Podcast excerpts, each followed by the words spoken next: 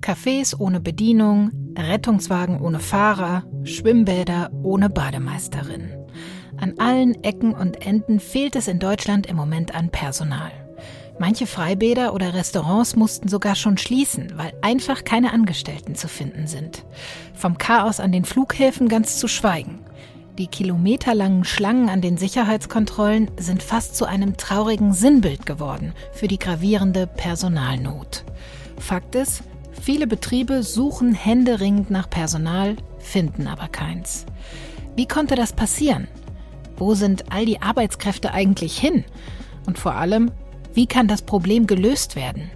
Diesen Fragen wollen wir heute im FAZ-Podcast für Deutschland auf den Grund gehen. Heute ist Dienstag, der 2. August und ich bin Sandra Klüber. Schön, dass Sie auch mit dabei sind.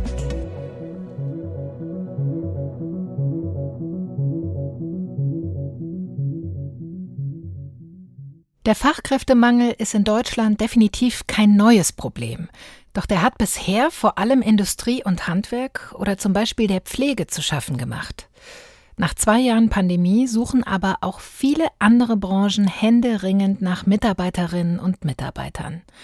Meine Kollegin Laura Otzdober hat heute mit dem Frankfurter Gastronomen Laszlo Schneider über seine Sorgen rund ums Personal gesprochen. Ich sitze im Restaurant Klosterhof, das liegt mitten in Frankfurt in der Nähe vom alten Karmeliterkloster. Hier gibt es viele klassische Gerichte zu essen wie Rouladen, Schnitzel und Co. Der Grund für meinen Besuch ist heute aber ein anderer. Der Betreiber beschäftigt nämlich in letzter Zeit vor allem ein Problem. Dem Klosterhof fehlt das Personal. Darüber möchte ich jetzt mit dem Mitinhaber Laszlo Schneider sprechen. Guten Tag, Herr Schneider. Hallo, schönen guten Morgen. Wie viele Mitarbeitende fehlen Ihnen denn aktuell? Es gibt einmal bei uns die Küche und äh, dann natürlich den Servicebereich. In der Küche sind wir theoretisch recht gut aufgestellt, solange keiner im Urlaub ist oder keiner krank ist. Und ähm, ich würde sagen, im Servicebereich fehlen aktuell, weil wir fast ausschließlich mit Festangestellten arbeiten, mindestens drei Leute. Wie viele sind das prozentual gesehen? 25 Prozent. Ja, und das ist so, dass ähm, mein Bruder und ich gemeinsam den Laden leiten und eigentlich Arbeiten, die wir sonst machen sollten, Büro, Marketing, zurückstehen, weil wir einfach im täglichen Geschäft mit an Bord sind, sprich wir tragen mit Teller raus, wir stehen manchmal in der Spülküche, wir stehen am Pass, wir stehen letzte Woche, mein Bruder ist gelernter Koch, ausnahmsweise mal am Herd und versucht den Laden dann äh, zu retten, beziehungsweise unseren Gästen einfach ein gutes Gefühl zu geben, dass es äh, alles funktioniert. Mussten denn viele der Mitarbeitenden, die jetzt fehlen, während Corona entlassen werden? Nein, Gott sei Dank nicht. Das Thema ist ganz einfach, dass ähm, die Dynamik vor Corona einfach eine andere war. Man merkt es, dass ähm, wenn man neue Person, neues Personal sucht, einfach das Thema Gastro unabhängig von den Löhnen nicht mehr das attraktivste ist für die Leute. Also es ist nie ein Grund auf der finanziellen Seite, sondern eher der Arbeitsaufwand, der dahinter steht. Ja, das heißt Spätdienste bis, wenn es schlecht läuft, zwei Uhr nachts. Ja, wo wir in Bewerbungsgesprächen die Antwort bekommen: Ja, der Rewe macht aber um 22 zu.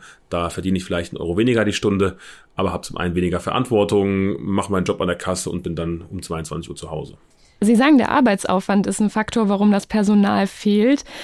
Wie viele Gäste bewirten Sie denn am Tag? Wir haben im Außenbereich 110 Plätze, haben im Innenbereich ähm, 55 Sitzplätze. Am Wochenende sind die Tische bis zu viermal belegt. Samstags bewirten wir bestimmt ja, zwischen 300 und 400 Leute an einem Samstag, unter der Woche vielleicht die Hälfte, so um die 200. Und wo spüren Sie die Folgen des Personalmangels besonders? Also wir haben es tatsächlich im Frühling gemerkt, als der Biergarten aufging, als man einfach den ersten Sonnenstrahlen hatte und sagt, okay, top motiviert, man macht draußen auf und äh, freut sich auf die Gäste. Das war tatsächlich das größte Problem. Wir haben am Anfang der Saison circa ja, 30 Prozent des Biergartens nicht bestuhlen können, also nicht bedienen können, nicht besetzen können, weil es einfach nicht machbar war. Ja, ähm, Sie merken es gerade bei uns am Wochenende sehr stark, dass ähm, Leute 40 Minuten vor der Tür stehen, einfach um bei uns ähm, ja, Gast sein zu dürfen, was zu essen, was zu trinken. Und ähm, da muss man sagen, Lob an unsere Mitarbeiter, die hängen sich einfach rein, haben Lust dann auf die Arbeit, ja, und das ist genau das Thema, wo ich sage, nur so kriegen wir es hin. Damit sich die Situation langfristig verbessert, müssen Sie ja vor allem die freien Stellen im Restaurant, 25 Prozent sind das, haben Sie gesagt, besetzen. Was ist denn Ihre Strategie, damit das klappt? Wir sprechen nach wie vor Leute an. Ja, wir sind nach wie vor am Inserieren von Stellenanzeigen, wie alle anderen Mitbewerber leider auch. Wir haben versucht, unseren Mitarbeitern einen langfristigen Horizont zu bieten, sprich fast ausschließlich mit Festangestellten gearbeitet, in Teilzeit oder in Vollzeit und sind jetzt ein bisschen ähm, davon weggegangen und sagen, okay, wenn es leider nicht funktioniert, müssen wir vielleicht mit Aushilfen arbeiten. Ist nicht die Lösung vom Problem und nicht die langfristige, aber temporär kriegt man das irgendwie hin, ja, ähm, dass es zumindest weitergeht und ähm, ja, die Festangestellten auch ein bisschen entlastet werden. Vielen Dank an Laura Otzdober für diese Eindrücke aus dem Frankfurter Restaurant Klosterhof. Ob in der Gastronomie, am Flughafen oder im Dienstleistungsbereich, im Moment fehlen scheinbar überall Arbeitskräfte. Da stellt sich ja schon die Frage, wo sind die denn eigentlich alle hin? Ja, und die Antwort auf diese Frage, die kennt meine erste Gesprächspartnerin, Paula Risius vom Institut der deutschen Wirtschaft in Köln. Schönen guten Tag, Frau Risius. Hallo. Welche Branchen, fangen wir doch mal ganz allgemein an, sind denn im Moment besonders von Personalnot betroffen? Mhm. Also wir gucken uns, wenn wir Arbeitsmarktforschung machen, meistens gar nicht die Branchen an, weil zum Beispiel Stellen gar nicht in Branchen gemeldet werden, sondern wenn Arbeitgeber eben Stellen melden, sagen sie, ich suche jemanden, der diesen Beruf ausführt. Mhm. Aber das ist erstmal nicht nach, nach Branchen gegliedert auswertbar dann, wenn das erstmal so vorliegt. Deswegen gucken wir, wie gesagt, auf Berufe. Und wenn wir uns Berufe anschauen, dann kann man aber sehr schnell auch eben zumindest bei einigen Berufen auch auf die Branchen zurückschließen. Und gerade sind eben insbesondere in den sozialen Berufen, in Gesundheitsberufen, das ist jetzt auch nicht neu, ne? Mhm. zum Beispiel in der Pflege fehlen unglaublich viele Menschen. Auch in Kinderbetreuung und Erziehung sind es zuletzt, ich glaube, 20.500 unbesetzbare Stellen, das ist ganz schön viel. Und ansonsten sind es aber eben oft auch die MINT-Berufe, ne? also die technischen Berufe, naturwissenschaftlichen Berufe. Auch das ist nicht neu, ne? das hören wir seit Jahren. Dazugekommen ist aber gerade in den letzten Jahren dann auch noch stärker als sonst das Handwerk. Das sind so die drei Bereiche, die ganz besonders brennen. Ja, dann scheint es ja aber im Moment auch gerade ein Phänomen zu geben. Ich hätte das gerade schon angesprochen. Gefühlt fehlt es ja gerade an allen Ecken und Enden und man fragt sich, wo sind denn die ganzen Arbeitskräfte eigentlich hin? Und das Phänomen, das fanden Sie auch spannend, oder? Das haben Sie sich gemeinsam mit einer Kollegin in einer Studie mal genauer angeschaut und haben sich da auf eine Branche besonders fokussiert, und zwar das Gastgewerbe. Was wollten Sie denn herausfinden? Welche Frage wollten Sie beantworten? Ja, also wo sind die denn alle hin, ist so der eine Teil der Frage. Der andere, den wir uns nicht angeschaut haben, ist, naja gut, wir haben auch Berufe, in denen werden einfach mehr Leute gebraucht. Zum Beispiel auch in der Pflege, weil wir einfach immer mehr Leute mhm. werden, auch in der Gesellschaft, die eben Pflegebedarf haben. Und dann brauchen wir auch mehr Personen, die das Ganze eben auffangen. Wo sind die denn alle hin, fragt man sich dann zum Beispiel in der Gastro. Das ist völlig richtig. Also ich war neulich zum Beispiel im Urlaub und da war dann eben auch äh, ein Restaurant. Das sah von außen total nett aus. Da stand aber am Fenster, wir können leider nur vier Tage die Woche aufmachen, weil mhm. uns das Personal fehlt. Und da fragt man sich dann schon, ne, wo, wo sind die hin? Ja. Und das haben wir eben versucht äh, zu beantworten mit Hilfe von Daten der Bundesagentur für Arbeit. Hm. Sie haben in Ihrer Studie ja herausgefunden, dass mehr als jeder Vierte in der Gastrobranche den Job gewechselt hat, also in einen anderen Berufszweig gewechselt ist, oder? Ja, genau. Ungefähr 9 Prozent sind in die Verkaufsberufe gegangen. Also zum Beispiel Supermarktverkäufer gehören dazu. Ungefähr sieben Prozent sind in Verkehr- und Logistikberufe gegangen, also zum Beispiel auch Paketzustellung gehört mit eben dazu.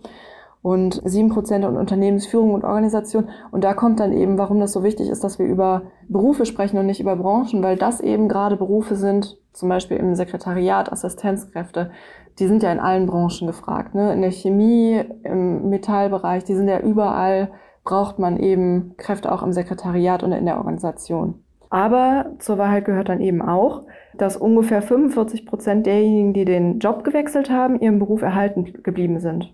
Das heißt, letztlich ist jeder zweite von denjenigen, die gewechselt haben, ihren Job, auch aus dem Beruf gegangen. Auch das ist viel. Das ist in anderen Branchen auch anders oder anderen Berufsbereichen auch anders. Ja, aber es ist eben doch auch ein guter Stock geblieben innerhalb der Gastro. In manchen Berufsfeldern hat die Zahl der Beschäftigten in dem von Ihnen untersuchten Zeitraum ja aber sogar zugenommen.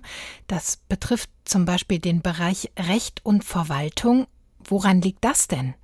Genau, da hatten wir einen positiven Saldo. Das ist nicht unbedingt, dass die äh, Arbeitskräfte dann eben auch in, in dem ra gleichen Rahmen zugenommen haben, weil eine Person ja auch innerhalb eines Jahres mehrere Arbeitsverhältnisse innehaben kann. Mhm. Aber insgesamt hatten wir eben 42.000 mehr Eingänge sozusagen als Abgänge im öffentlichen Dienst oder in der öffentlichen Verwaltung. Das liegt zum Beispiel daran, dass eben ganz viele Gesundheitsämter, ne, mhm. ne, dadurch, dass eben diese Corona-Kontakte nachverfolgt werden mussten, brauchten die eben mehr Personen, die dieser Aufgabe eben nachkommen. Deswegen hat es da eben mehr Wechsel hinein als hinausgegeben. Man muss aber dazu sagen, auch im öffentlichen Dienst haben wir grundsätzlich Schwierigkeiten, Personal zu finden.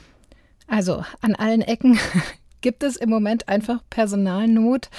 Glauben Sie denn, dass die Corona-Maßnahmen, die es gab, wie beispielsweise das Kurzarbeitergeld, diese Entwicklung zumindest ein bisschen ausgebremst haben? Ich glaube, das Kurzarbeitergeld hat geholfen, gerade mhm. eben den Firmen auch die, die Personen, das Personal zu halten, auch wenn es eben wirtschaftlich gerade nicht rosig ausgesehen hat. Das glaube ich schon, ja.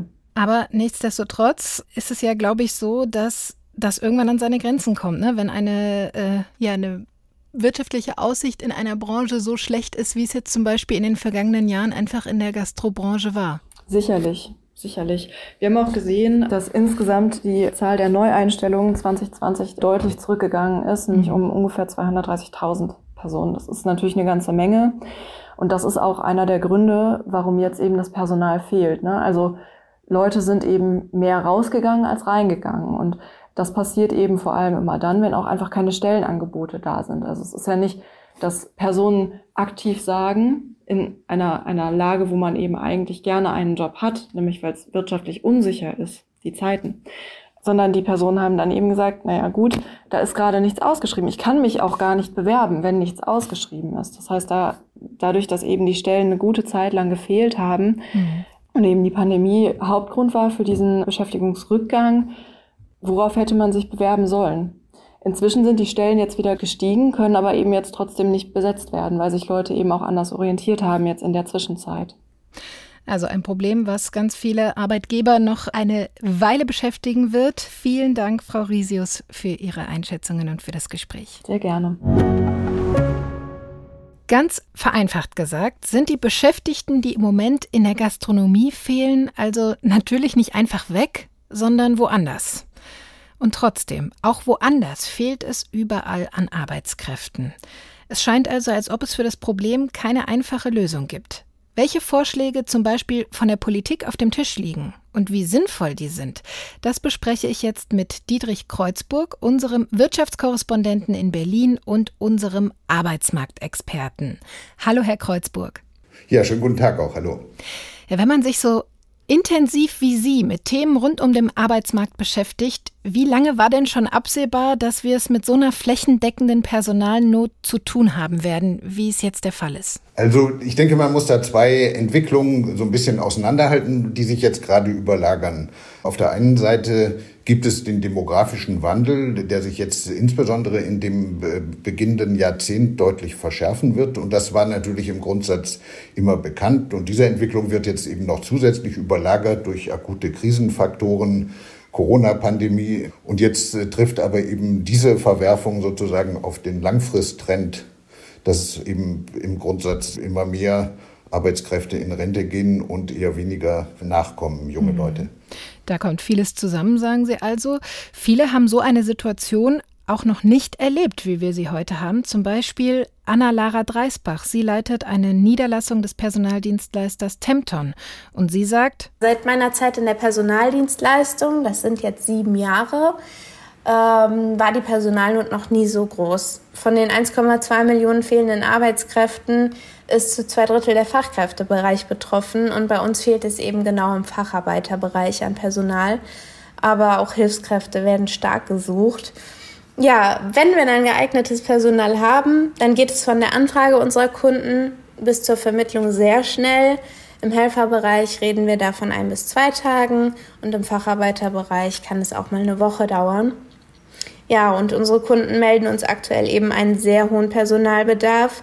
Jedoch wissen natürlich auch unsere Kunden um den Personalmangel und zeigen Verständnis, wenn die Vermittlung auch mal seine Zeit in Anspruch nimmt. Wie würden Sie denn die aktuelle Personalnot beschreiben in Deutschland? Also ein Hinweis darauf, dass das sich tatsächlich um eine gravierende Entwicklung handelt, um einen Einschnitt. Na, Einschnitt ist vielleicht ein zu hartes Wort, weil das ja eher so eine langfristige Entwicklung ist. Also jedenfalls einen Hinweis darauf liefert gerade aktuell das Münchner IFO-Institut.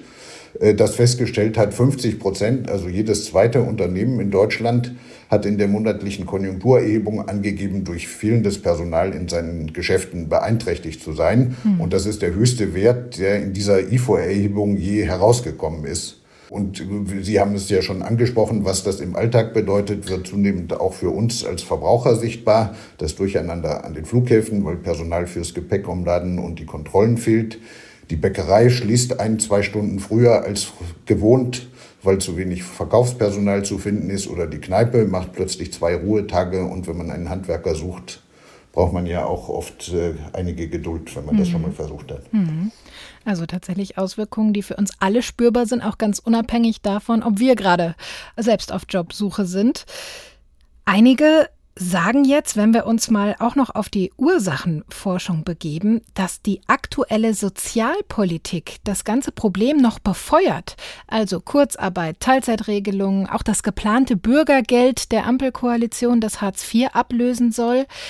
Inwiefern? Wie wird das begründet?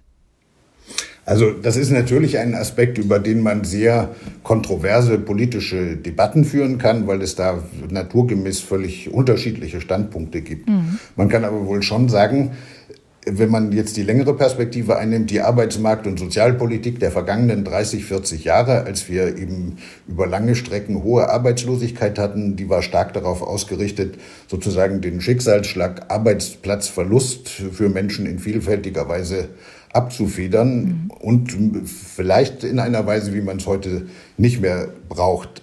Nehmen wir das aktuelle Kurzarbeit, kann man natürlich fragen, brauchen wir wirklich noch öffentliche Förderung von Kurzarbeit, wenn in einem Betrieb Arbeitsplätze in Gefahr geraten, wenn doch gleichzeitig tausende andere Betriebe händeringend nach Personal suchen, dann kann man natürlich schon fragen, ob es nicht äh, sinnvoll ist, zumindest den von Arbeitsausfall in dem einen Betrieb Betroffenen Beschäftigten noch jetzt mit äh, Kurzarbeitergeld das Signal zu geben, dass sie lieber an ihrem alten, wohl zurzeit gefährdeten Arbeitsplatz festhalten sollen, anstatt sich, wenn sie denn wollen, nach was Neuem umzusehen. Und natürlich kann man sich auch fragen, ob es überzeugend ist, in genau dieser Situation mit äh, Personalmangel so etwas wie ein bedingungsloses Grundeinkommen anzustreben oder eben der ist, ist natürlich in abgeschwächter Form. Ich sage nicht, dass die Ampelkoalition ein bedingungsloses Grundeinkommen einführen möchte, mhm. aber mit der Reform des Hartz-IV-Systems hin zum sogenannten Bürgergeld sollen eben doch Sanktionen abgeschwächt werden für diejenigen, die keine Arbeit annehmen wollen. Und ich sage, das ist sicherlich ein Feld für kontroverse Diskussionen. Mhm. Natürlich kann man auch fragen, ist das sozusagen jetzt die richtige Richtung, um eben mehr Menschen auf dem Arbeitsmarkt für eine Beschäftigung für Wertschöpfung zu mobilisieren. Also kurz zusammengefasst, die Kritik an der Sozialpolitik bezieht sich darauf, dass diese Maßnahmen eben eher einen Mangel an Arbeit abfedern, anstatt Arbeitskräfte zu mobilisieren, oder? Also diese Kritik gibt es auf jeden Fall. Wie gesagt, ich möchte mir davon nicht alles eins zu eins zu eigen machen. Mhm. Äh, natürlich gibt es auch Ansätze, auch äh, im Zusammenhang mit dem geplanten neuen Bürgergeld. Der Bundesarbeitsminister Hubertus Heil sagt, da gibt es dann eben auch mehr Möglichkeiten, Menschen aus der Langzeitarbeitslosigkeit heraus zu qualifizieren, sicherzustellen, dass sie unter sinnvollen Bedingungen einen Berufsabschluss nachholen können. Das sind natürlich alles Maßnahmen, von denen man auch sagen kann, die sind ja geeignet, um mittelfristig, also Personalknappheit äh, zu entschärfen, weil das natürlich besser ist, wenn die Menschen nicht nur von einem Hilfsjob zum nächsten und dann wieder in die Arbeitslosigkeit wechseln, sondern eine gesicherte und qualifizierte Perspektive auf dem Arbeitsmarkt bekommen. Aber natürlich hat Arbeitsmarkt und Sozialpolitik immer diese beiden Seiten und da würde ich sagen, in der Tat eben in der Vergangenheit ist die Arbeitsmarkt- und Sozialpolitik vergleichsweise stark darauf ausgerichtet gewesen, Probleme von Arbeitslosigkeit abzufedern und weniger stark darauf ausgerichtet gewesen, Arbeitskräftemangel zu entschärfen. Hm, aber Sie sagen es, ein Thema, über das sich vorzüglich streiten lässt. Bei einem anderen Thema, da sind sich, glaube ich, fast alle einig, dass wir in Zukunft auf ausländische Fachkräfte auch angewiesen sein werden, um unserer Personalnot zu begegnen. Die Bundesregierung, die arbeitet auch gerade an einer Reform des Einwanderungsrechts, um mehr Fachkräfte aus dem Ausland zu gewinnen. Können die denn aber das Problem allein lösen? Also alleine können die das Problem vermutlich nicht lösen. Also Vorausberechnungen sagen, dass die inländische Erwerbsbevölkerung in den nächsten 15 Jahren um eine Größenordnung von vier bis sechs Millionen Personen schrumpfen wird. Mhm.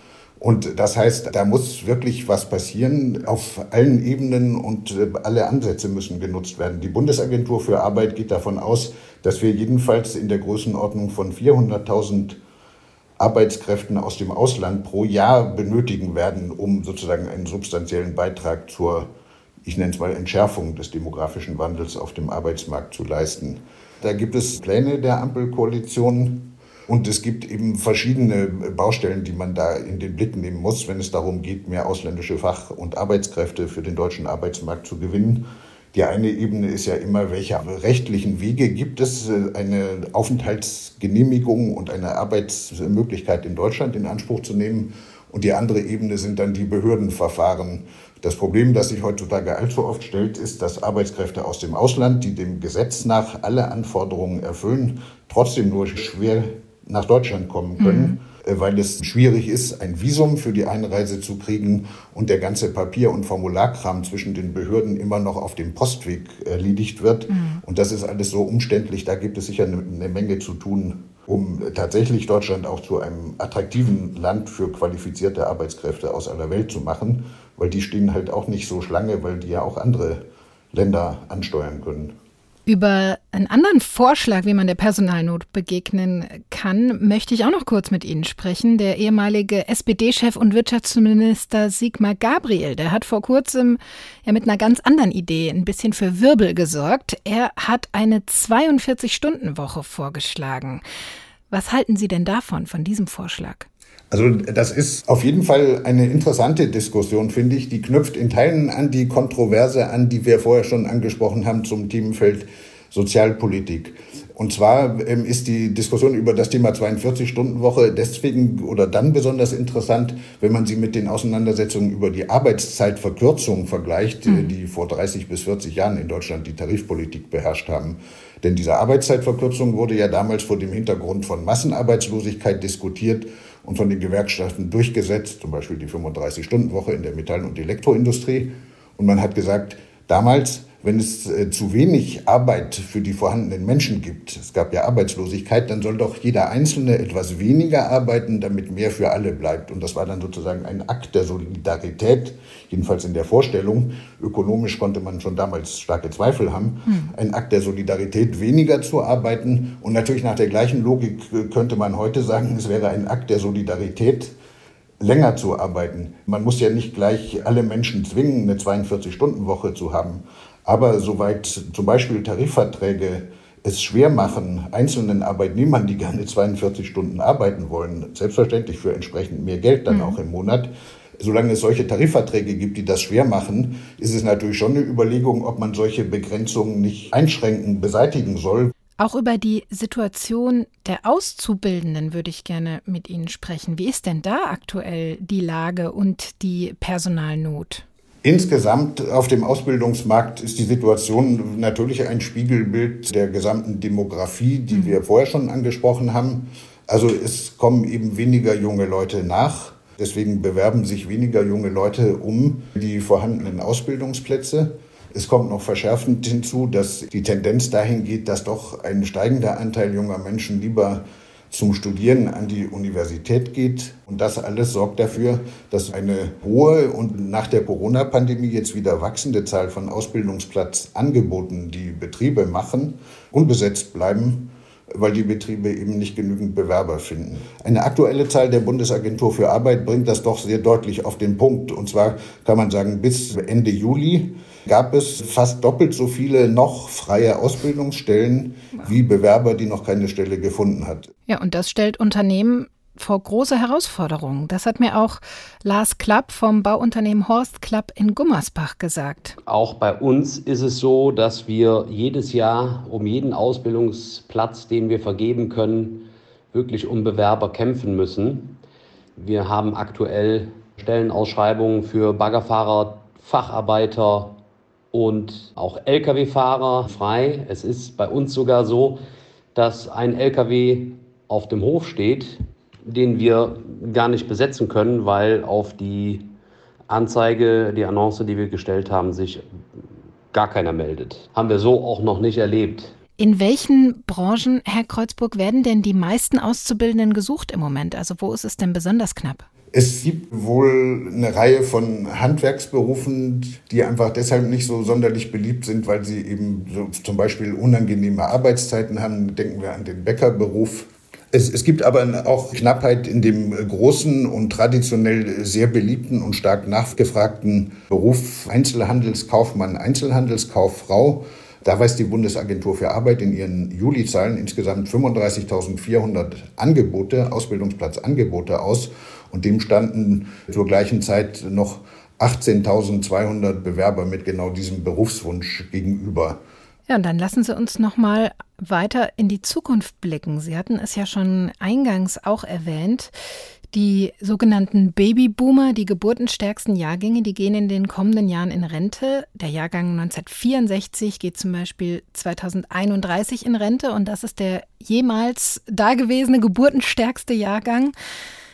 Ist denn der deutsche Arbeitsmarkt darauf vorbereitet oder was müsste sich ändern, um die Situation nicht weiter zu verschärfen? Also ich denke, man muss eben auf jeden Fall über alles nachdenken und nach Möglichkeit auch alles tun von dem, was wir schon angesprochen haben. Deswegen würde ich auch nochmal zurückkommen auf die Sozialpolitik im Wissen, dass die so kontrovers ist. Also die Generalaussage ist, wir sollten wirklich alles tun, um alle Menschen jedenfalls den Zugang zum Arbeitsmarkt so leicht und attraktiv wie möglich zu machen, alle diese Potenziale zu nutzen, genauso wie die Einwanderung von Fachkräften. Und selbstverständlich gehört dann irgendwie auch dazu, die Fragen mit der Sozialpolitik und der Tarifpolitik daraufhin zu untersuchen. Gibt es da möglicherweise Dinge, die eben das Mobilisieren von Arbeitskraft, um es technisch auszudrücken, erschweren, behindern, Regelungen, die man eben in der Vergangenheit unter diesem Aspekt überhaupt nicht betrachtet hat und nicht betrachten musste, weil sich die Frage so nicht stellte. Hm. Also in, insofern, da gibt es wirklich eine ganze Bandbreite zu tun.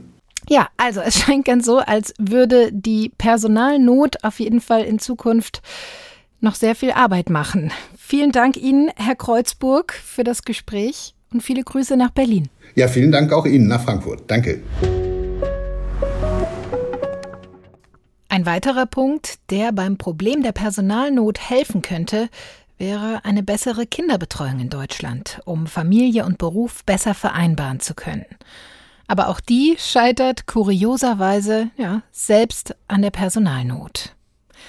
Damit sind wir am Ende der heutigen Folge angekommen. Wir freuen uns immer über Lob, Kritik und Anregungen. Schreiben Sie uns also gerne an podcast.faz.de. Vielen Dank fürs Zuhören. Machen Sie es gut.